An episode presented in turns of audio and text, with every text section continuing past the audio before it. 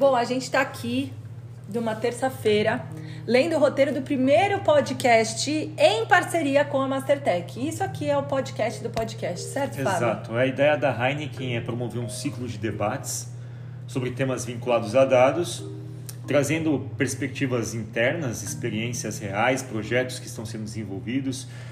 E, bom, o que, que eu achei aqui, Caio? Eu, eu, eu li o roteiro, eu acho que a gente tem boas oportunidades de fazer inserções de dicas e de curadorias que se conectem com o tema, mas também que sirvam para as pessoas é, se aprofundarem, se alongarem e aí partindo um pouco do nosso nosso espírito aqui da Mastertech, né?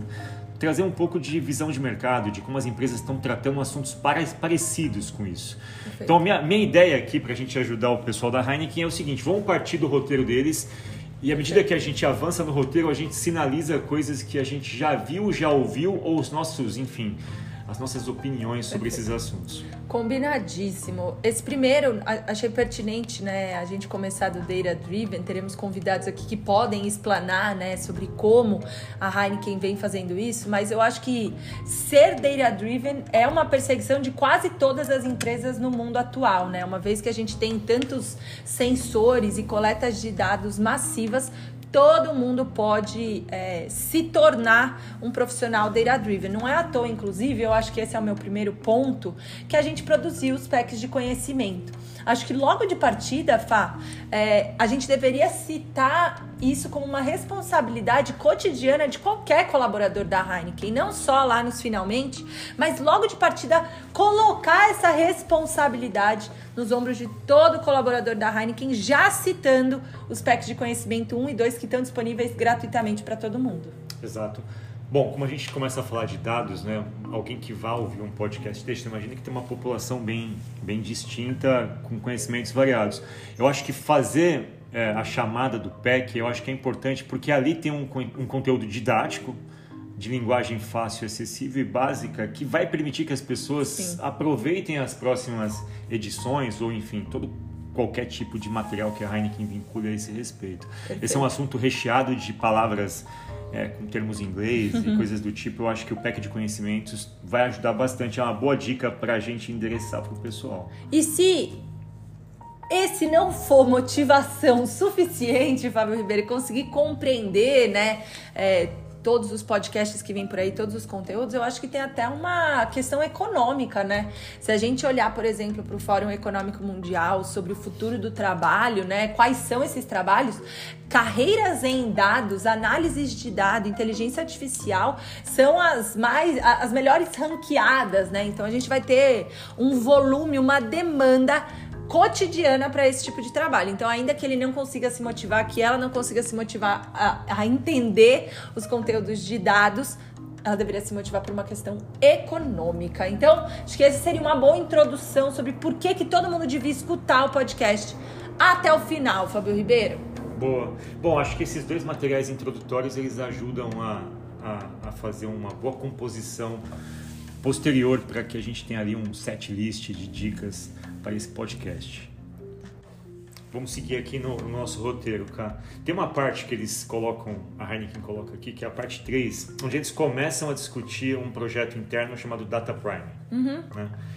Que, que, que, que eles colocaram, e eu acho bem prudente aqui, né? De colocar uma ênfase na disponibilidade e qualidade dos dados. O quanto isso tem que ser tratado como uma riqueza, né? Não só como um produto final, mas como uma riqueza da é, companhia. É, é, que no final é mesmo, né? Ah. E assim, acho que tem um caso recente que, que ajuda muito a apoiar esse debate todo mundo está por dentro da, da recente negociação do Elon Musk para comprar o Twitter. Se é, não tiver, a gente põe o link exato. aqui, porque deveria estar. Tá. Em que mundo a turma está se é, não tiver? É a notícia mais quente no mundo da tecnologia.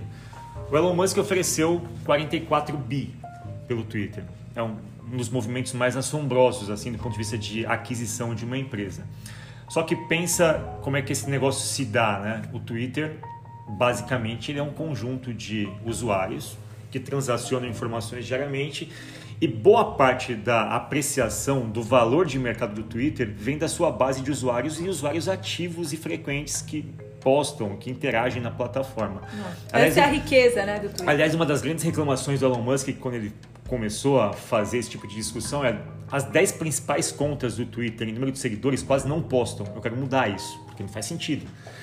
E aí, obviamente, a, os analistas de lado a lado fizeram as suas contas, 44 bi é o que o Elon Musk queria pagar. Quando ele paga isso, ele está partindo do princípio que lá tem uma riqueza que foi aferida por esse tipo de equação. Isso. Semana passada, né, a gente está na semana do dia 15 de maio, 17 de maio hoje. Semana passada, na sexta-feira passada, o Elon Musk ele falou: Olha, eu vou dar uma segurada no processo, porque a primeira análise que o meu pessoal fez. Meu primeiro do diligence. Não está batendo o que eu ouvi e o que eu coletei nas, nas, nas análises prévias. Pelo seguinte tem muita conta falsa no Twitter. Sim, né? muito, tem muito robô. E a gente está falando de data prime aqui, certo? Disponibilidade e qualidade dos dados. Ou seja, tem muita conta falsa, o que leva a crer que aqueles dados que dão a audiência do Twitter não são dados de qualidade total e restrita. Eu tenho que observar e separar isso. O Elon Musk tinha uma percepção de que 20% das contas do Twitter eram bots, uhum. eram falsos. Ele falou, ok, se são 20%, 20% ainda assim tá vale a pena. Na primeira análise que o time de do diligence dele fez, opa, não é 20%. É mais. Eu peguei uma base de dados aqui e é muito mais do que 20%. E se for isso, 44 bilhões é caro. Onde a gente quer chegar com esse paralelo, né?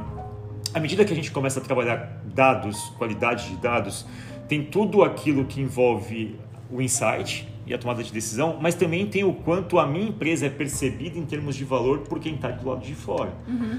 E aí, obviamente, a Heineken é um pouco diferente nesse aspecto, né? Porque eu vendo coisas que eu posso quantificar, não tem bote de cerveja. Uhum. Mas acho que a mensagem fica clara do quanto é, a análise de uma informação de um acionista externo é baseada na qualidade do dado disponível. Se o dado disponível ele é de alguma forma impuro, isso mexe inclusive no valor da empresa nos dois lados. Eu não sei nem se o termo é impuro, Fá. Eu acho que talvez seja subjetivo, sabe? No caso do Twitter, talvez seja impuro, mas eu, fico, eu, eu lembrei aqui de um caso de uma seguradora é, chamada Lemonade dos Estados Unidos, que ela começou a ter uma, uma série de problemas porque a grande premissa é que ela faria o seu sinistro de forma semiautomática. Então, todo esse problema que a gente tem de ah, o sinistro tal, aí manda pra, pra ver se tá certo o carro, se bateu mesmo, quem foi e tal, esse lance de perícia, seria resolvido pela automatização da parada. Você ia mandar meia dúzia de fotos e eles iam conseguir analisar isso quase que automaticamente é, através de dados. E aí começaram -se a questionar, né? Mas espera aí qual que é o parâmetro? Então, será que eu consigo é, boicotar esse algoritmo se eu mandar uma foto assim, se eu mandar uma foto assado? Então, acho que tem um, um quê aí, né, Fá, de subjetividade dos dados que não quer dizer que eles não têm qualidade, mas tem uma aproximação do é. real para o digital que é importante que a gente coloque aqui, né? Os dados eles são subjetivos, assim como a qualidade deles também. Eu entendo o que você quis dizer e eu acho que na Lemonade aconteceu o seguinte: a história ela é um pouco até mais sofisticada do que isso. No caso da Lemonade, que que é, só para explicar o que é um sinistro. Um sinistro é o seguinte: eu compro Bateu, um seguro. Né? Obviamente, a coisa que eu segurei é, ou foi roubada ou teve algum tipo de avaria e eu entro em contato com a seguradora para ter um reembolso. Basicamente, esse é o sinistro. A Lemonade fez o seguinte: esse processo é muito longo, porque ele depende de perícia policial, perícia jurídica, perícia é. de um monte de coisa. Ah, aqui no Brasil, então. O que a Lemonade fez é o seguinte: entra na minha plataforma, grava um vídeo, me explica o que aconteceu e manda. E eu analiso. O meu sistema de IA vai analisar. Ah. Meu sistema de IA vai analisar, meu sistema de inteligência artificial vai analisar o vídeo, que é o dado.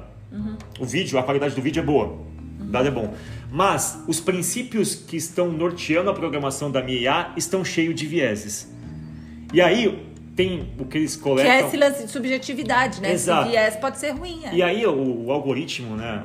O código da Lemonade, que é a empresa de seguros, vamos só, é uma empresa de seguros nova que tem esse apelo, né? De automatizar o processo de sinistro ele coletava sinais não verbais. O que, que é isso? Se a pessoa ao gravar o vídeo piscasse o olho, ele interpretava aquilo como um sinal positivo ou negativo. Uhum. Se a pessoa mexesse o ombro, tal, isso então ele não começou... era transparente também. Né? Isso não era transparente. Então, qual que é o lance, né, de, de dados? E a gente tem um lado até mais subjetivo, porque de fato as coisas tendem a ser subjetivas em algum estágio. Né? É, é de tentar dar transparência para as pessoas de como Isso. você coleta o dado, mas não só como você coleta. Uhum. Como é que você lê o dado que você coletou. Que Isso. tipo de juízo você coloca em cima daquilo. E eu acho que isso tem tudo a ver com a parte 5, né? Onde no roteiro a turma vai falar sobre jornada de disponibilidade de dados e advanced analytics, né, Fá? Então, por exemplo, no caso da Lemonade, a gente está fazendo uma análise prescritiva o sistema vai tomar uma decisão com aquela parada se deu certo ou não deu certo. E eu fico pensando que disponibilizar dados, né, se a Lemonade, por exemplo, fosse mais transparente, podia acontecer o que aconteceu com o McDonald's que abriu os dados das suas máquinas né, de sorvete e permitiu que outros negócios surgissem, que os franqueados dessem manutenção nessas máquinas. Então, eu acho que qualidade, disponibilidade, transparência, Fá, tem tudo a ver. Conta um pouco melhor esse caso do, do McDonald's. O, o, caso do McDonald's também é um caso recente, Caia. A história acho que é um pouco. Ela, ela, ela envolve isso, mas de uma outra forma. Qual que foi o lance? O McDonald's, boa parte das vendas das lojas do McDonald's, elas vêm das máquinas de sorvetes e milkshakes, que é a mesma máquina, a máquina que produz ali a massa é, gelada do sorvete. E essas máquinas, elas dão muito problemas. Nos Estados Unidos, eles têm uma estatística que aproximadamente um quarto das lojas tem algum tipo, estão indisponíveis é, naquele momento nas suas máquinas de sorvete. Ou seja, você pegar hoje nos Estados Unidos, uma de cada quatro lojas está com algum problema na máquina de sorvete. Isso que que tira renda, né? Tipo, vende muito sorvete. Exato. É como se, sei lá, uma a cada, um a cada quatro bares no Brasil estivesse com o freezer quebrado. Nesse freezer tem Heineken. Mas a gente sempre. Eu não sei se você lembra isso da sua infância e tal, quando você ia lá. Ah, tem casquinha mista? Nunca tinha, Exato. porque tava sempre quebrada da mista. Exato. O, o exemplo Enfim. do freezer ele é ruim, mas acho que é só para dar uma ideia de o que, que isso pode provocar. Caramba, quer dizer que se uma pessoa for pedir uma cerveja gelada, não vai ter porque a máquina tá quebrada? Sim, tá quebrada. Só que a máquina, em tese, é, abrir, aí o franqueado do McDonald's, poxa, isso é um problemaço para mim, né? A minha reclamação entrou numa fila e até que ela se resolve, eu perdi dias de venda. E aí o que, que uma startup sacou? Cara, calma aí, essa máquina, eu consigo ler esse hardware dessa máquina, eu consigo plugar um dispositivo que eu leio alguns comportamentos mecânicos dessa máquina e consigo predizer se ela está próxima a quebrar ou não. E aí, se eu consigo fazer essa predição se ela vai quebrar ou não, eu consigo, por um sistema, enfim, criado a partir dessa leitura, treinar os funcionários para que eles façam usos corretos da máquina para que ela não chegue ao estágio de quebra. Isso para mim também é jornada de disponibilidade de Exato. dados, né? Eu consegui empoderar o meu funcionário, ó, tem até um, algo que eu não tinha nem pensado na sua fala. Eu consegui treinar o meu funcionário a interpretar esses dados, porque eles estão disponíveis, não talvez de forma tão aberta, né, quanto o McDonald's achava, para eles poderem reagir. Gostei. Exato. Mas no caso, o que a empresa que criou a solução fez foi ler os dados da máquina. Eles não estavam disponíveis publicamente. O McDonald's não disponibiliza os dados da máquina. Mas ao mesmo tempo ele não disponibiliza. Isso. Ou seja, a máquina está lá. Pô, tem uma máquina ali funcionando, tem ok. Um sensor, eu posso Eu posso colocar um termômetro na máquina e tirar um dado? Isso posso. não está dito se pode ou não pode. Então Ótimo. eles pegaram isso, interpretaram os sinais da máquina para criar uma contra-inteligência. Perfeito. Mas eu tenho um exemplo até um pouco melhor do que esse sobre disponibilidade de dados. É, é, de como, ao disponibilizar dados, eu permito que as pessoas criem soluções para mim, dentro da empresa ou até fora da empresa. É. É, um, uma das coisas que, de novo, é recente, a Netflix, depois de 10 anos, abriu os dados de audiência dos seus programas. Abriu os dados de audiência. Ninguém sabia é, saiu um filme na Netflix, sei lá, La Casa de Papel. Quantas pessoas assistiram La Casa de Papel? Ninguém sabia. É, a gente sabia que ela estava em primeiro lugar no algoritmo e tal, mas eu não sabia a audiência. E por que, que a audiência é importante? Por várias razões. É importante porque os atores que participam de La Casa de Papel podem falar: olha, 10 milhões de pessoas estão assistindo meu negócio, então eu vou negociar salário. Estou falando de forma muito simples, tá, cara? É importante para o mercado publicitário. Puxa, esse negócio é assistido por 10 milhões de pessoas, é eu vou fazer camisa da Casa de Papel para vender no Walmart. Que foi o que aconteceu. É, teve uma parceria do Walmart com a Netflix para vender camisas da Casa de Papel, do Stranger Things, no Walmart. Por quê? Porque a audiência é alta. Em resumo, quando eu libero os dados de audiência, eu permito que as pessoas comecem a criar produtos paralelos porque elas julgam que aquilo de fato tem um público específico, tem uma profundidade e aí a coisa se dá. Da mesma forma, a Netflix, ao abrir os dados, ela recebe insights de fora também, né? Do tipo, caramba, se as pessoas entenderam os meus dados dessa forma e fizeram isso, quer dizer que na próxima temporada de Stranger Things, eu já posso pensar na camisa antes deles pensarem. Eu já posso pensar numa caneca que eu Criou coloco. uma linha de negócio. Eu começo a pensar num roteiro que antecipa algumas tendências de consumo e coloco esses elementos no meu próprio filme. Enfim, é uma, é uma cadeia que se retroalimenta e se regenera positivamente. Quando eu disponibilizo dados que é a máxima do hackathon, né, cara?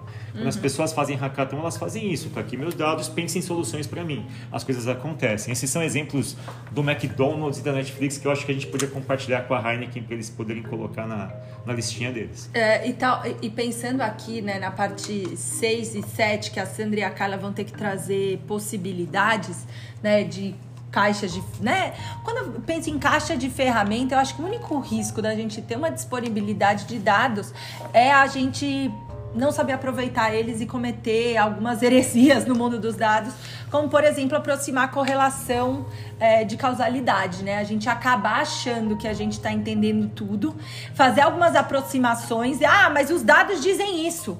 E aí a gente justifica a nossa decisão com base nos dados, mas elas estão completamente equivocadas, né?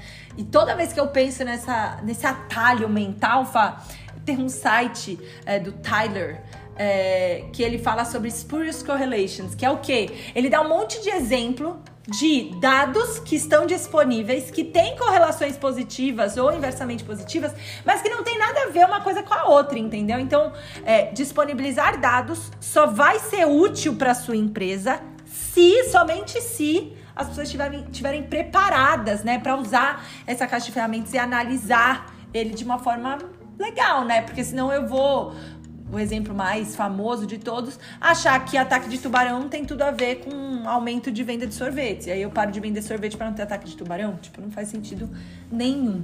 Então acho que eu só queria comentar aqui na parte 6 e 7, que é muito bonita a disponibilidade, desde que a gente tenha uma população de colaboradores da Heineken capaz de analisar isso. Eu não sei se eu entendi exatamente como é que a ferramenta está inserida aqui, mas qual foi a leitura que eu fiz, né? Tipo, dado que a gente discutiu a importância de origem de dados, de qualificar dados, de fazer análises, enfim, de ter essa jornada clara para todo mundo. Eu entendi que ferramenta nesse caso é um, como é que eu acesso isso, né? como é que eu acesso... Como é que eu trabalho, analiso, é eu trabalho é, viabilizo isso, perfeito. É, e, e, aí eu acho que a Heineken tem lá os sistemas internos. Data lakes, data warehouses é, com, com bastante isso. coisa disponível. O que eu acho interessante do que você falou em relação ao Advanced Analytics, né? O, o, o Advanced é uma palavra que ela. Dá medo. ela pressupõe um pouco, né? que ela foi construída em cima de uma outra coisa, né? É uma, avança... é uma análise avançada que ela está sustentada por uma outra camada de dados disponíveis.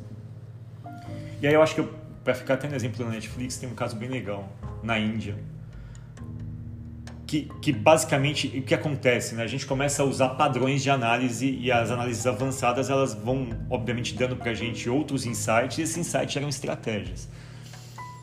A, a Netflix, lá no passado, ela basicamente era uma empresa que produzia coisas nos Estados Unidos. Em algum momento, a análise avançada de dados deu para ela o insight de é mais barato, o custo-benefício de produzir nos mercados emergentes justifica a gente montar estruturas de venda e de produção nesses locais.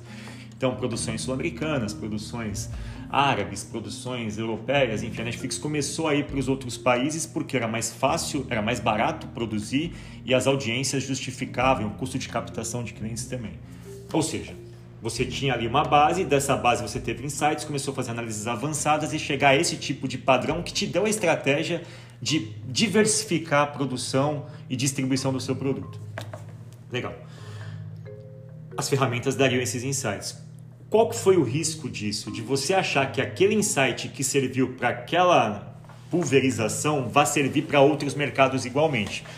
É como, se eu, é como se eu descobrisse o seguinte: olha, descobrimos uma regra aqui que se a gente produzir e ter plantas ou distribuições da Heineken nesses centros, a gente tem uma Otimiza. eficiência de venda e de custo muito atraente para a gente. Aquilo vira uma regra, vira uma boa prática. E aí você observa um novo mercado que não tem Heineken e fala, se a gente aplicar aquela regra daquele mercado que a gente acabou de aplicar e que deu certo, vai dar certo nesse mercado? Geralmente a gente aplica a regra e aí é, tem o lance da tipo tentativa e erro, né? Você aplica uma regra no mercado novo baseado no sucesso do mercado anterior e aquilo não dá certo. A Netflix aconteceu isso na Índia. Dava dando certo em todos os lugares. Na Índia não deu certo. Ela entrou na Índia, ela não entende por que, que ela não tem na Índia a mesma penetração que tem a Amazon Prime. Por que, que isso acontece na Índia dessa forma? Por que, que não funcionou a mesma receita que funcionou no Brasil, em Israel, na França, na Espanha? Por que, que não funcionou isso na Índia? Onde ela montou a mesma base de produção, com as mesmas coisas, com as mesmas lógicas, e não conseguiu aumentar a base de assinantes. Na Índia tem uma questão cultural muito forte as pessoas gostam de histórias que representem é, as suas castas, as suas tradições, as suas comunidades. As produções que são mais eficientes na Índia, elas são aquelas que descem no nível de detalhe de cultura mais básico ali. Ou seja, não basta você pegar uma história e traduzir para o indiano e fazer na Índia com atores indianos. Se aquilo não diz respeito à cultura deles, eles não vão consumir. Não consumir. Então, aí a Netflix... mais uma visão americanizada é, da cultura. Aí a? Netflix sacou, cara, não basta. Do ponto de vista de leitura de mercado, eu estava certo. Do ponto de vista de aplicação de estratégia, deu errado, porque eu não tinha um dado que me dava a, o quanto o elemento cultural era impactante para poder consumir o que eu vendo. Mesmo que eu tivesse produzido a melhor máquina de venda e a melhor máquina de produção, ela não servia naquele lugar. Mas você sabe que eu acho que essa reflexão é boa, Fá, porque né, quando a gente olha para uma jornada de dados, é, as últimas fases normalmente são escalar essa decisão, né? Exato. Ah, deu certo nessa área, vamos fazer em todas as outras. Beleza, mas eu tenho que me manter incremental e iterativo analisando se faz sentido mesmo, sabe? Uhum. Porque pode ser que na hora que eu vá escalar, na terceira, quarta área que eu vá cobrir, aquilo não deu certo e tá tudo bem. Porque esses dados e o mercado digital, ele é muito volátil. Então, apesar da gente escalar e da gente querer arrumar essas power decisions que sejam, né, genéricas e que funcionem para todas as áreas, eu tenho que me manter atento e forte para ver se eu não tô cometendo nenhum equívoco. Deixa eu só tentar Gostei. sintetizar o que a gente discutiu. Vai. Então, esse é o DataCast sobre estratégia de dados, né? Data driven Data Driven, a gente falou de algumas coisas importantes. Só recapitulando, primeiro ponto que a gente falou, a gente falou sobre todo mundo se nivelar através do pack de conhecimentos. Ali a gente nivela Logo de partida. vocabulário, tem um glossário de termos técnicos, tem ali caminhos e oportunidades, tem como funcionar a jornada de um dado, enfim, é um bom material de partida. A partir desse material, a gente sugeriu que vocês lessem é, um estudo sobre as profissões do futuro. É óbvio né, que no futuro vai haver mais necessidade de profissionais nessa área. Mas fica claro ali quais são as necessidades, né? É mais ciência, é mais engenharia, ah, é mais análise, tratamento de dados, é mais análise. Eu acho que isso dá uma percepção até para desafiá-los a pensar em possíveis cenários pessoais. E até ver uma aplicação de dados, né? Porque o relatório é cheio de dados e interpretações. Exato. Boa, na, ótimo. Na costura a gente começou a falar de pureza e de qualidade de dados de entrada. A gente citou o caso da Lemonade, e o caso do Twitter. A Lemonade, no caso de coletar o dado corretamente, mas interpretá-lo de um jeito que aquele que cedeu o dado não entendeu a interpretação. Perfeito. Ou seja, não basta coletar, precisa dar transparência. E no caso do Twitter, a questão é: não me basta apresentar a sua audiência sem que você qualifique o quanto essa audiência de fato me permite criar um, uma valorização vale do seu mesmo. negócio. E o Elon Musk falou: olha, não tem só Foi 20% mal. de bot, tem muito mais bots do que você pressupõe que tenha. Então, são duas orientações. Uma, como a qualidade do dado implica numa ação que vai gerar algum estresse com o cliente, e a outra na qualidade de um dado que pode implicar na valorização da empresa. São dois Perfeito. tipos de análises é, complementares. Lemonade Twitter. Depois a gente falou sobre sorvete e hacks, né? É perigoso a gente falar. Perigoso não, a gente às vezes dá uma tremidinha quando a gente fala de hackear, né? Mas na verdade é dar novos usos. E coletar novos dados, né, para que a gente possa criar valor em cima é, de objetos, né, que são core da nossa operação e foi o que aconteceu no caso do McDonald's, é, que inclusive processou a empresa que fez esse hack, aí não curtiu o hack, é, mas viu uma oportunidade Essa de negócio aí. É a disponibilidade de dados, Isso. né? É o enfim, aqui estão meus dados, deixa eu abrir a determinados grupos para que eles me ajudem a criar coisas. Também demos o exemplo da Netflix, Isso. que ao abrir dados de audiência permitiu que outras empresas pudessem ter insights de de coisas ali serem criadas na mesma esteira. Com o cuidado de que não adianta disponibilizar se não tiver gente competente para fazer essas descrições e prescrições. Por isso a gente deixou um exemplo bem caricato de que correlação não implica causalidade no Spurious Correlations, um site famoso do Tyler, Tyler Virgin. E para finalizar, a gente falou sobre Índia, Fábio, ainda em Netflix? A gente falou da consequência das análises avançadas. Né? Elas, em algum momento a gente chega num patamar novo que se mostra excelente, que abre muitas portas, só que em algum momento aquela regra que abriu muitas portas vai ser colocada à prova quando ela perceber que ela não se aplica a tudo da mesma forma. Aí a gente vai ter que calibrar novamente a regra. O exemplo da Netflix na Índia é um exemplo de calibragem. Eu avanço na minha análise com as ferramentas que eu tenho a partir de conhecimento instalado, de, enfim, de seguranças mercadológicas que me dão clareza de que aquilo está dando certo, só que em algum momento eu vou precisar fazer ajustes e essa é a graça do Advanced Analytics. Né? Ele não é algo imutável, ele sempre vai receber insights externos e vai melhorando de forma, enfim, essa melhora fica numa cauda longa de melhoras e infinita. Ótimo! Primeiro podcast do podcast DataCast, Fábio Ribeiro. Gostei, hein? Boa. É, espero que vocês também gostem e que vocês Compartilhem com os seguidores de vocês esse conjunto de dicas complementares.